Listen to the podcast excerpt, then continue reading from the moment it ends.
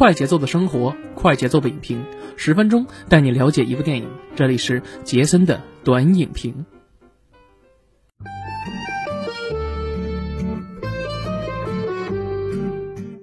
哎呦不错，大家好，欢迎大家收听我们的麻辣电台的杰森的观影报告，我是杰森啊。那又到周六，那这周六呢，继续给大家带来我们的院线电影啊。其实我们可能这个呃片子呢，有的时候说的呀比较晚啊，可能大家听的这段时间可能都下映了啊。其实我们录的时候呢，其实正当时了啊。如果说大家想听一些呃比较快一点的这个影评啊，可以关注一下咱们的这个麻呢电台啊，麻呢电台各大平台搜索一下，一个口一个麻，一个口一个泥的那个麻呢电台啊，就可以找到我们这个杰森啊最。最新最快的影评资讯尽在麻呢电台。OK，好，那我们这一次呢，继续说一下我们七月上旬的一个几部片子吧。首先来讲的话，七月上旬本来我最期待的就是管虎导演的这个八百啊，这个八百大家都知道是上海四行仓库啊，也就是八百壮士嘛，守四行仓库的故事。但是由于某技术原因啊，因为大家都知道在上影节的时候播放时候产生了技术原因，所以呢这一次呢又继续产生了技术原因了啊。那具体情况呢？大家自己脑补一下行了，我就不多说了啊。那所以呢，今天其实我们把这个话题呢又聚焦到了七月上旬啊。七月上旬，其实我个人比较喜欢几部片子。之前跟大家说过《九龙不败》也好啊，这片子其实当时还算蛮期待，但看完之后不太理想。那这一次的话，我觉得如果喜欢港片的听友。看了这部片子，我觉得应该不会让大家失望啊！没错，那这部片子就是七月五号上映的这部港片《扫毒二之天地对决》。哎，大家一提到扫毒啊，是不是一开始就想到了非常经典的这个语录啊？比如说渣渣辉是吧？说这个段坤啊，我吃定了，说谁也留不住啊，耶稣也留不住，我说的啊。扫毒其实二零一三年由陈木胜导演执导啊，那比如说包括说刘青云呀、张家辉呀，还有古天乐啊，那么这老几位一块儿呢给大家演出了这样一部非常精彩电影。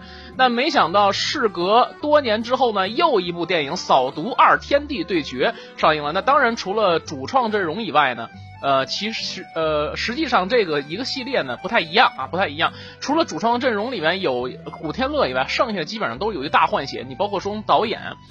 原来是陈木胜啊，现在就变成了这个我们这个香港著名的恶趣味导演啊，香港三级片之王啊，可以这么说，邱礼涛啊，还有这个我们的这个监制啊，也就是非常非常敬业的劳模刘德华啊。其实说起这个华仔啊，前几天的时候，呃，我看人民日报专门为这个《扫毒二》这个电影还特意给他做了一个专访，大家有空的话可以在 B 站里搜一搜啊，就特意就你可以想想象一下人民日报是一个什么样的媒体啊，专门的为华仔就因为这部电影做了一个专访。可想而知，说这个电影其实还算是一个比较现象级的电影啊。而且我们再说一下它的一下基本资讯吧。那上映时间是七月五号的话，那上映的它的整个影片时长是一百分钟。呃，截止到我们目前录节目的时间是七月九号啊，上映五天那累计票房是五点五亿多。那我觉得非常有戏啊，能超十亿。我觉得这部片子其实完全没有问题。首先它的这个。品质来讲的话，是一个非常大的保证，尤其是香港的著名金牌导演啊，这个邱礼涛，还有加上我们的这个金牌演员啊，再加上这他也是他的本本次这个剧的这个监制啊，这个刘德华，再加上古天乐、苗侨伟、林嘉欣等等等等这些香港电影的老戏骨啊，还有这个郑则仕啊、林家栋等等等等。那么这部片子其实对于我来讲的话，看的是非常热血沸腾。我当时我记得我看完这个电影之后，就给了一个字的评价，那就是什么爽啊？为什么爽呢？爽到哪儿？就是。你可以看到，其实这里边无处不充满的，比如说一些这个黑帮的快意恩仇啊也好啊，比如说动作场面的一些大场面，比如说一些枪战呀、追车呀等等等等，而且还有一些，哎，既然是说到邱礼涛了嘛，我就不得不得不提一下他的一些所谓的恶趣味里边，比如说这里边。有一些关于这个什么呀？哎，古天乐剁手指的这个镜头，然后还有一些你看频繁的有一些坠楼的镜头啊，比如说你看华仔当时他的这个剧中所谓的儿子啊，然后吸毒，然后上瘾了，然后就坠楼自杀了啊。那么还有这个你像这个苗侨伟他女儿也是，他的女儿同学也是因为嗨了，所以又跳楼自杀了，等等等等这些。你包括说有一些吸毒场面，还有说断肢啊，还有大家我不是我不知道大家记不记得这样一个场面，就里面有一个毒贩叫阿巴斯呢，其实他死的时候呢，这个场景啊也是比较那个。呃，怎么说呢？比较血腥，比如说后背上让人插了所有针管，就说这是毒贩的下场啊。还有说一些比较裸露的一些外国大妞啊，是吧？而且你看，其实这些种种的元素融合在里面的话，我感觉这部电影的话，其实完完全全够 R 级的，也就是三级片可能稍微有点过，但是我觉得 R 级的话肯定是有的。也就是说，这个家长指导这个级别啊，成年人未成年人其实禁止观看啊，很有邱礼涛的风格，但实际上比他这个原来早年间的这这个风格来讲的话，那差的可能不是一星半点啊。你比如说早年间邱礼涛是因为什么成名的呀？就是跟这个黄秋生啊，这哥俩。因为这个人肉叉烧包啊，黄秋生演的是一个变态啊。其实我现在看起来人肉叉烧包也觉得这个变态演的真的是让人哎什么，尤其是他这个一摸眼镜一笑啊，让人感觉不寒而栗。你包括说后来演的这个伊波拉病毒也是啊，发现黄秋生啊特别适合。跟邱礼涛之间，哎，产生一些火花，一些摩擦，只有他跟邱礼涛合作，才能演出这种病态的表现。你比如说，这老哥老哥俩啊，比如说这个演的不过瘾之后，哎，没想到又在一七年又继续拍了一部《失眠》。虽然说这部片子在网上的风评不是特别好，但是我觉得，哎，看出来了有那么一点点意思啊。我本人是一个挺喜欢看这种，呃。血腥片啊，或者三级片这种的啊，尤其是一个香港电影的粉丝嘛，所以说涉猎比较多啊。而且你会发现，其实邱礼涛导演不仅拍三级片，你看他还拍过什么呀？比如说一七年。拍这个拆弹专家啊，也是他这个代表作。你看跟华仔两个人合作多好。你看在这里边有一些，你说要奇观也有奇观，你说要这个主旋律有主旋律是吧？你包括说在这个照呃炸这个红隧整个这个隧道，你看谁想出来这么大脑洞对不对？而且港片你包括说就算之前风暴也仅仅只是说什么呢，在中环打了一下，然后把这个地铁给炸了一窟窿。但是你没想到他这回要炸这个西隧这个隧道啊，是吧？我觉得这就蛮有看点的。你包括说一七年的时候，他不光导演的。这个拆弹专家，而且你看他是一个非常多元素的一个导演，他能导什么呢？比如说刚才我们说过的这个警匪动作片，也能导什么呀？灵异恐怖片。比如说之前他呢代表作呢也很多，比如说九九十年代、八十年代初的这个八十年代末九十年代初的拍的《阴阳路》系列，就是由邱礼涛导演的。那你看他跟古天乐基本上也算是这个。呃，怎么说呢？黄金搭档了吧？啊，基本上也算是他的御用御用演员了。然后你看，而且一七年的时候又拍了一部《常在你左右》，而且不光是有这种类型，你看他还会拍一些爱情文艺片，比如说一七年的时候。拍的这个原谅他七十七次，那有的这个朋友就问我说，到底他最后原没原谅他呀？我说那这个你得自己去分析是吧？一开放式结结局。那比如说你看之前我们在台里还跟大家一直在分析的这个什么呀，选老顶啊等等等等这些，其实你会发现邱礼涛是一个非常多元素的这么一个导演，他既具他是一个极具商业化和这个艺术气息于一身的导演。尤其你看这个长发飘飘是吧？一看就是做搞演艺工作、搞艺术工作这么一个导演啊。而且这一次呢，其实这部片子来。讲的话，秋岛还包括华仔两个人之间呢，也是这个片子下足了功夫。比如说，你看电影里边场景有一场戏啊，就尤其最后一场特别高潮的戏，我不知道大家记没记起来。呃，华仔跟这个古仔两个人啊，这个开车。啊，我说的是这个真的开车，不是说你大家说那段子。两个人到最后这个情绪爆发时候，开车在这个中环啊这个地铁站里面把车开进去了之后，跟地铁来一个大碰撞。一开始我看的时候，虽然能看出有特技的效果，但是我真的是以为是不是他这个确实开进去，但实际上啊，后来我了解到他们确实。在某地啊搭了一个一比一的实景的一个中环地铁，而且是因为这个场地和经费有限嘛，所以说什么呀？呃，拍一段，这个拆一段，再搭一段，再拍一段，再拆一段，搭一段。但是你可以发现它的疏散人群等等这些都是真的，所以说它跟这个特技结合起来的话，看那个确实是有一种非常爽快的感觉。你包括说当时我看那个采访的时候，华仔说，就那一场戏啊，就是那一场地铁里追逐的戏，足足拍了得有呃。三个礼拜吧，三个礼拜的时间。本身这个片子其实就拍了三个月，但是这个这个这个镜头这个戏就拍了三个礼拜，可想而知大家对这个最后这场戏其实有多重视啊。OK，其实说到这些爆点之后，我们再说一下这个整个片子吧。其实整个片子我看完之后来讲的话。非常爽啊！尤其是你看这个，虽然说跟第一部完全没有什么关系啊。第二部主题是什么？你看这个，呃，扫毒二是吧？我就借着这个，当时看完这个物料的时候，给我一个非常深刻的印象，就是什么呢？古天乐演坏人啊。虽然说以前也演过吧，但是我觉得这次演的时候有点丧心病狂的感觉啊，真的有点丧心病狂。首先，其实你可以看古天乐这个人吧。呃，算是一个比较悲剧式的人物。你看一开始的时候，他厂子里小弟贩卖毒品，他其实也揍那个小弟啊。但是他没想到的是，最后他们那社团大佬啊，就是郑德仕也肥猫演的那个大佬南叔啊，这个南叔。说了说这个我们这个正兴不让碰毒品，然后于是呢这个让刘德华呢跟他的这个好兄弟啊，也就是那里面演的是于顺天，古天乐演的地藏，要执行家法，要剁他几根手指头啊。其实其实这时候你应该能看出来，这个人呃一开始还算本性还不算太坏啊，而且你会发现他这个人和这个于顺天两个人之间还是呃十多年的兄弟情嘛，是吧？十多年、二十多年的兄弟情，很忠义啊，很讲、很重情重义的人。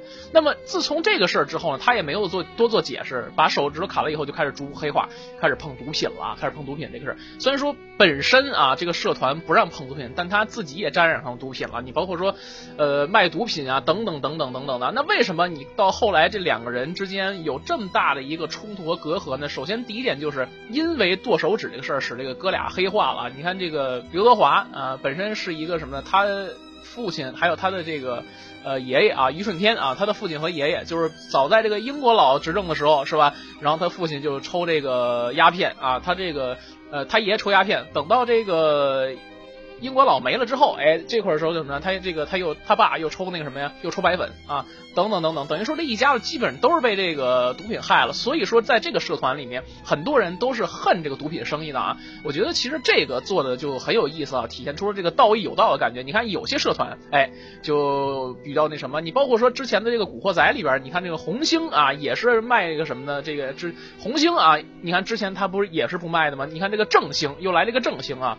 你看，其实这里边大佬都是非常讲规矩啊，也是非常重义的，包括在关二爷面前发誓等等等等啊。但后来因为这件事之后，这个古天乐饰演这个地藏就逐渐的黑化起来了。其实黑化起来，但是很多朋友都看完之后还跟我们这么说啊，我们也在讨论一个事儿，说其实这个电影看起来特别像什么呢？把香港啊当做歌坛似的。其实你可以仔细分析一下这个人物啊，你看这个天地对决，包括谁呢？天可能就是于顺天了，也就是刘德华。那地是谁呢？就是地藏。天地之间的对决，就包括说。你可以换，你可以换一个思维模式来想，那这个是不是邱礼涛想拍一个本港题材，就是香港题材的这样一个黑暗骑士这样一个故事？哎，你看，你你就发现这个对位人物吧，你看一下这个小丑，那肯定就是地藏了，因为地藏一开始被剁手指之后被人冤枉了，他就黑化了，所以他就贩毒等等等等。就在城市里边，我是基本上可以算是本港里面挺大毒枭了，是吧？而于顺天呢，你看本身从这个小混混出身，然后一跃而上，然后成了一个什么呢？金融巨子，成了一个地产大亨啊，等等等等。你这不就是什么呢？这不就是老爷吗？是吧？你包括说他身边那张国忠啊，显然就是管家，是吧？显然就是这个阿尔弗雷德管家嘛，是吧？你可以把它看作成这个黑暗骑士啊，这个香港版的一个这样一个故事。但实际上，它总的还是要讨论一个什么呢？就是对香港法治的这样一个疑问。有的时候你看，其实苗侨伟啊，也就是三哥，他这里边演的警察，更多的时候他是对于一些这些毒贩的一些无奈啊，因为你看，明知道这些毒贩。他贩毒害人，但是我就是没有办法，因为有时候没有证据嘛。你抓人需要讲证据，对不对？所以你看的时候，他是一个非常尴尬的一个角色，以至于说最后这个地藏跟这个于顺天两个人在地铁里面打的这个什么呀？基本上什么杀红了眼了，两辆车都撞上这个地铁车头了啊！两个人互相。拔枪对射，但是苗侨伟只能举起举起手枪来说啊，说什么呢？说不准动啊，怎么怎么样？最后看着俩哥俩，然后互相被射死了。射死之后，苗侨伟其实本身也是很心痛啊，咚咚开了几枪。而且其实你看这这里头本身就是苗侨伟饰演警察，就是对这种毒贩有一种什么呢？心有余而力不足的这种一种感觉啊，在质疑，等于说可能有一点质疑当时这个法治制度这样一个概念。但转而我们看一看这里边的话，邱礼涛想的是怎么样一种。这个反对毒品的态度呢，首先来讲的话，就是虽然说是一个社团的，对吧？但是呢，有人卖毒品，那你看这个于顺天就说说谁动毒品，我他妈就剁了谁啊！你包括说所有宣传物料都是这样写的，但是我看到这这句话时，我特别解气啊！你包括说，你看这个华仔，这个差不多这个五十五十八岁啊，快六十的人了，依然依然这么帅气，而且你说出这句话的时候，我觉得非常非常的有有气势、给力啊，也正好符合我们当下这个社会，这个扫黑除恶还有破冰行动啊这些东西也是非常主旋律，而且这部。电影的话也是需要大量的推一推啊，大量的推一推。但是其实大家分析一下，于顺天啊，你看的爽的同时，你发现一下，你你可以仔细对比一下啊，于顺天这样的做法，其实大家觉得说合不合理？虽然说合情，但是不合法。啊，合情不合法。你包括说于顺天自己弄了一个私人雇佣兵小队，凡是动毒品的人就杀，凡是毒枭就杀啊。然后你看那个，呃，他搅的这香港这四大毒贩就是鸡犬不宁啊。你包括说最后这个实在不行，这个古天乐自己都窜出来说开一个新闻发布会，就说这个有人冤枉我是吧？说悬赏一亿啊是吧？有人冤枉我怎么办呢？那我就说一下，开个发发布会，我来证实一下吧。我是一个正经的一个商人啊，我是每年我都这个。挣了钱以后，我都做慈善捐款去这个给学校捐款啊！你看这时候其实也是导演玩的一个梗嘛，现实生活中就是这样。你看古天乐的话，我觉得可能是。香港电影界可能很少有人爆他黑料，或者是一些这个说他这个坏话的人，因为他本身他自己做慈善嘛，一有钱哎就建学校，没钱就拍电影，然后赚钱再去建学校，所以这看到这个时候你会觉得哎有点梗，有点意思。而且你看这里面电影的梗还包括一些什么呀？比如说这个两个人啊，在这个赛马马会的时候，这个说这个在赛马会之前两个人的这一段对手戏里边，这个古天乐就跟这个刘德华说了，说这个哎你老爸去。对你，你爷爷吸毒去找英国人，你老老爸吸毒去找跛豪啊，是吧？那你你找我干什么？你搞我干什么啊？其实这个时候也是对应的这个刘德华之前拍过的这个呃《追龙二》，还有这个雷洛等等的里边的雷洛探长啊，你看这时候其实都有梗的啊。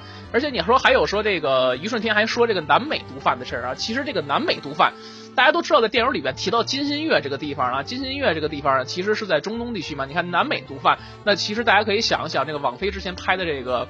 这个毒枭里边有这个这个哥伦比亚大毒贩什么的，这个巴勃罗埃斯科瓦尔。你看这个巴勃罗在九十年代初的时候被这个哥伦比亚当地政府剿灭之后，可以说南美的这个毒品啊就一蹶不振。这个之前咱们也在这个某期这个不是这个我政党的节目啊，我代班的这个节目里面也提到过啊。这大家可以去翻一翻，大概在六月初的时候那期节目时候，我们也介绍一下传奇毒枭巴勃罗的一生啊，也介绍过他的这个一生。你包括说九十年代初的时候被。当地政府剿灭之后啊，然后现在基本上你看，呃，金三角地带的这个毒品已经不行了，而且墨西哥里边毒贩呢，反正也是这个小打小闹啊。真正出货量大在哪儿？就是金新月、墨西哥等等等等的这些地方啊，就成为这个犄角之势了啊，成为犄角全球最大的贩卖毒品。而且你看，我前几天。我爱看抖音啊，抖音说现在这个毒品这边也转换成了一种新的模式，比如说它不再是一种形状啊，比如说块状等等，它它越做它越那种呃像食物的感觉，比如说有的像奶茶粉啊，它弄完之后你喝起来像奶茶，那实际上不是那么回事儿。包括说有的像邮票啊等等等等，我看这个抖音上有的这个警官给大家介绍，我觉得这毒品这东西真是害人害己啊。所以当时我在电影看的时候啊。在电影院看的时候就觉得非常过瘾，为什么？尤其是华仔说那句“谁能毒品我就剁谁”，真的是因为这个毒品真的是太害人害己了，全真的就应该全民去禁毒，然后去教育啊。其实这个片子也有一些禁毒教育的含义在里边。你包括说在里边的话，华仔也是看到他儿子嘛，呃，剧中的儿子在菲律宾那边吸毒坠楼之后，他也是投资了菲律宾的戒毒所。然后你包括说电影最后的时候，也有一个镜头给出了这个菲律宾戒毒所，然后感谢一顺天和他儿子等等等等等等等等啊，这些做一些公益慈善。你说我们后来我们分析一下，你说一顺天这个人吧，他是好人吗？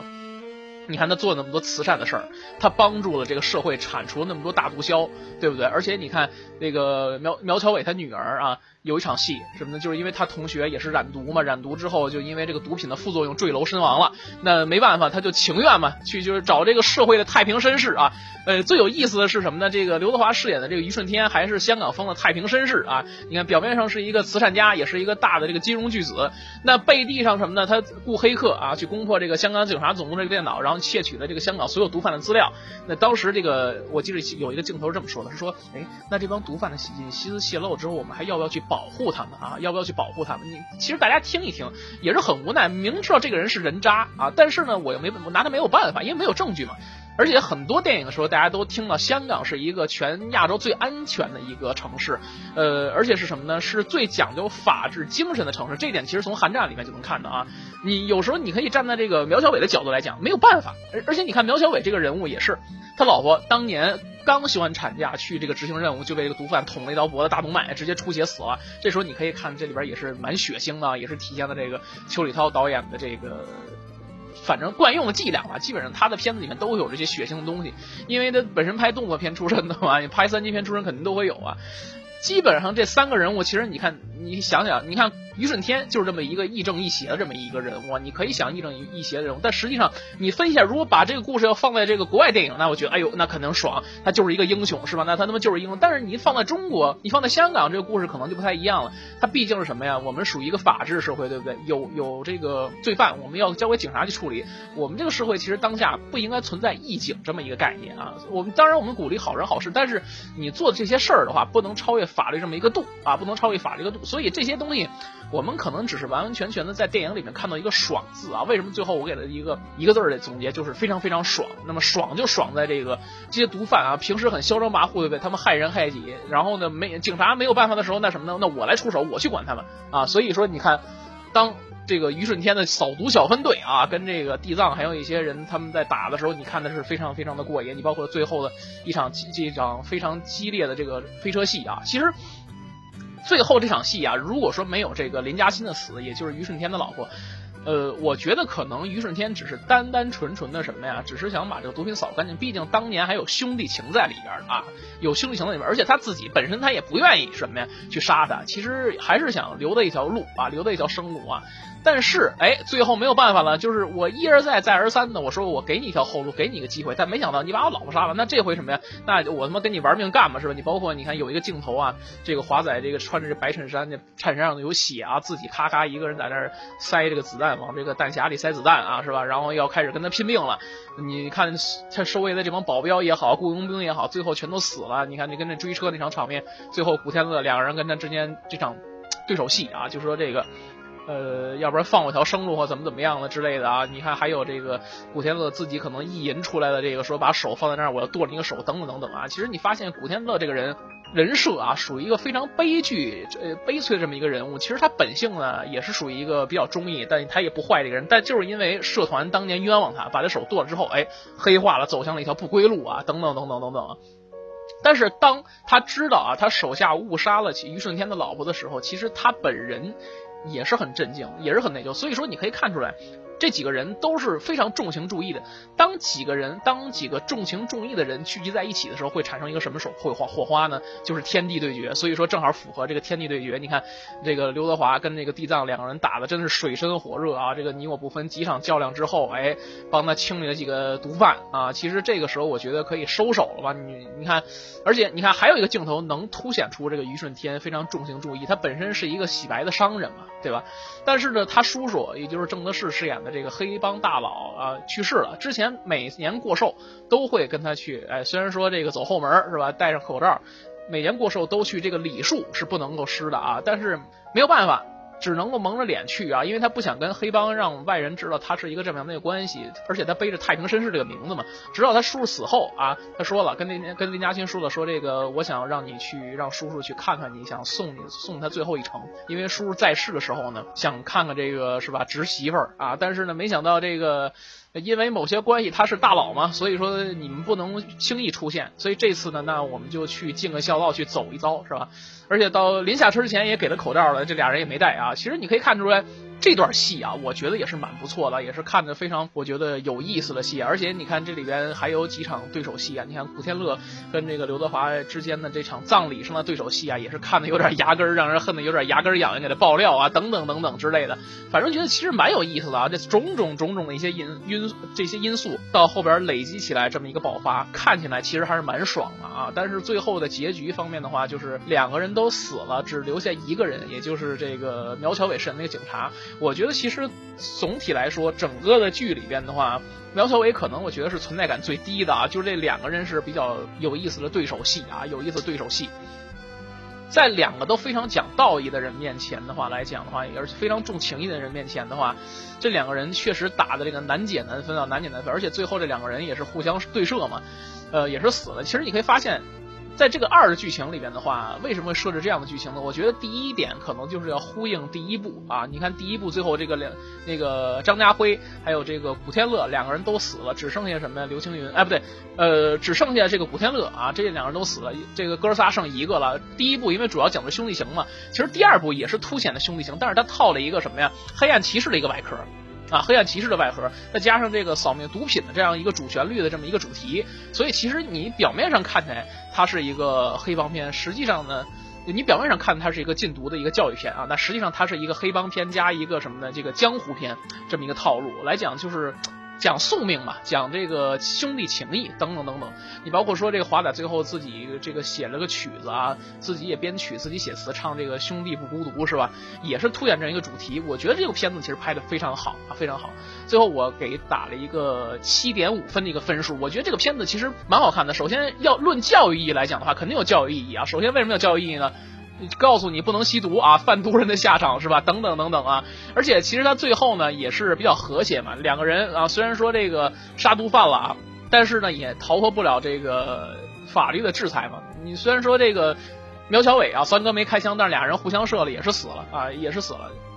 但是呢，这两个人死得其所呀，剿灭了本港最大毒贩呀，啊，是吧？而且你看，他要商业也有商业元素，你看有这个大场面的爆破戏啊。还有这个追车戏，以及我们刚才说这个中环地铁站的这一一段这个枪战等等等等啊，要场面也有场面，而且你看里面还有一些这个夹带私货，比如说这个邱礼涛自己的一些恶趣味的三级的一些镜头，呃，我们刚才举例的，比如说这个阿巴斯的死，就是身上插满针管啊，还有这个包括一开始这个三哥他这个剧里的媳妇儿啊，这个刚出警就被直接割大动脉了，这个喷的哪儿都是，还有剁手指啊，拿着手指去医院等等等等等等，坠楼等等这些啊，其实也看得比较爽。呃，还是比较这个怎么说呢？比较遗憾的就是我们内地没有分级。如果有分级的话，我觉得可能会拍的更爽一点啊，拍的更爽一点。这个片子其实算是 R 级了，R 级的。而且，但是我看那场的时候，有几个家长啊，也是带着几个小朋友去看啊。那几个小朋友看的也是蛮过瘾的。呃，说是小朋友，但实际上也算小学生了吧？我觉得挺有教育意义的东西。但是可能对于他们来讲，看的有点太过于残酷和现实。呃，总体来说的话，还是想。说什么呢？大家在观影的同时啊，我觉得哪怕电影院可以，呃，温馨提示一下，这部电影其实不太适合小朋友去观看。我觉得这样提示就很好。如果在暂时没有出电影分级制度之前，哪怕你提示一下，我觉得都是蛮好的这么一事儿。OK，其实如果大家听到这期节目的时候，可能我觉得这个电影已经下映了，但是我推荐大家，如果有时间，而且这个电影还有档期的话，一定要去影院好好看一部这个电影，好好欣赏一下。我觉得。这个电影绝对值回票价，而且你看华仔这么敬业啊，这才快六十人了，还在这么敬业的去拍这个电影，我觉得也是非常不容易。而且你看这个，呃，慈善劳模啊，古校长也是这样啊啊，我觉得都是挺不容易的，而且也是非常好的一部电影啊。OK，那本期节目就这样，咱们下期节目再见，拜拜。